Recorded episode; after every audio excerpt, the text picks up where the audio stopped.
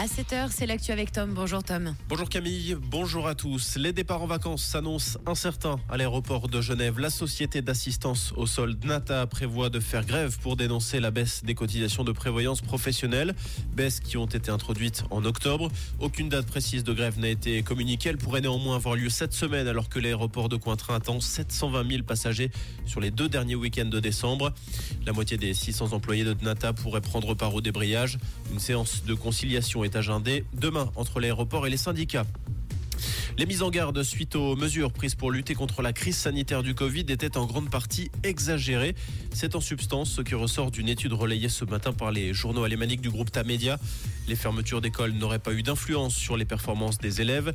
Les craintes d'une augmentation de la violence domestique se sont avérées infondées et le taux de suicide n'a pas augmenté mais baissé au cours des dernières années. La proportion de personnes actives physiquement est par ailleurs restée la même.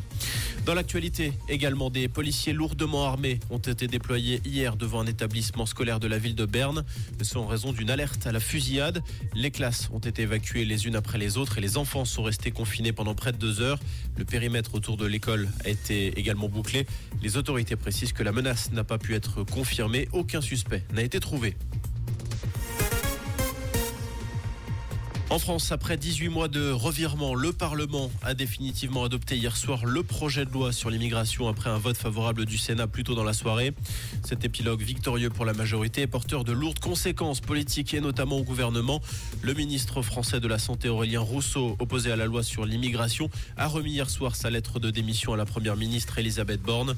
Selon des sources gouvernementales, Clément Beaune des Transports et Sylvie Retailleau de l'enseignement supérieur ont également été reçus à Matignon. Le bilan humain du séisme qui a frappé le nord-ouest de la Chine la nuit dernière est monté à 131 morts.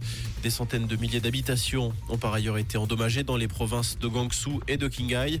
Les recherches se poursuivent alors que les températures doivent chuter à moins 17 degrés ce mercredi.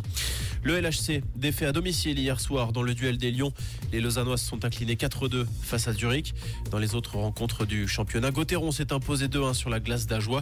Genève Servette l'a de son côté emporté 2-1 après tir au but face à Berne.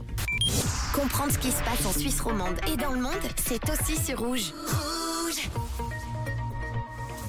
Pour ce mercredi, c'est le moment de ressortir votre plus joli parapluie. Alors oui, on attend quelques précipitations ce matin avec de la neige des 1000 mètres d'altitude. Ce sera assez gris en matinée. Bon, normalement, on a Météo Suisse qui annonce quelques améliorations au fil des heures. De jolis rayons de soleil possibles avec 3 degrés à Fontaine-sur-Granson et à Cuerny ce matin, 4 degrés à Lausanne. On vous souhaite un bon mercredi et belle route à l'écoute de Rouge.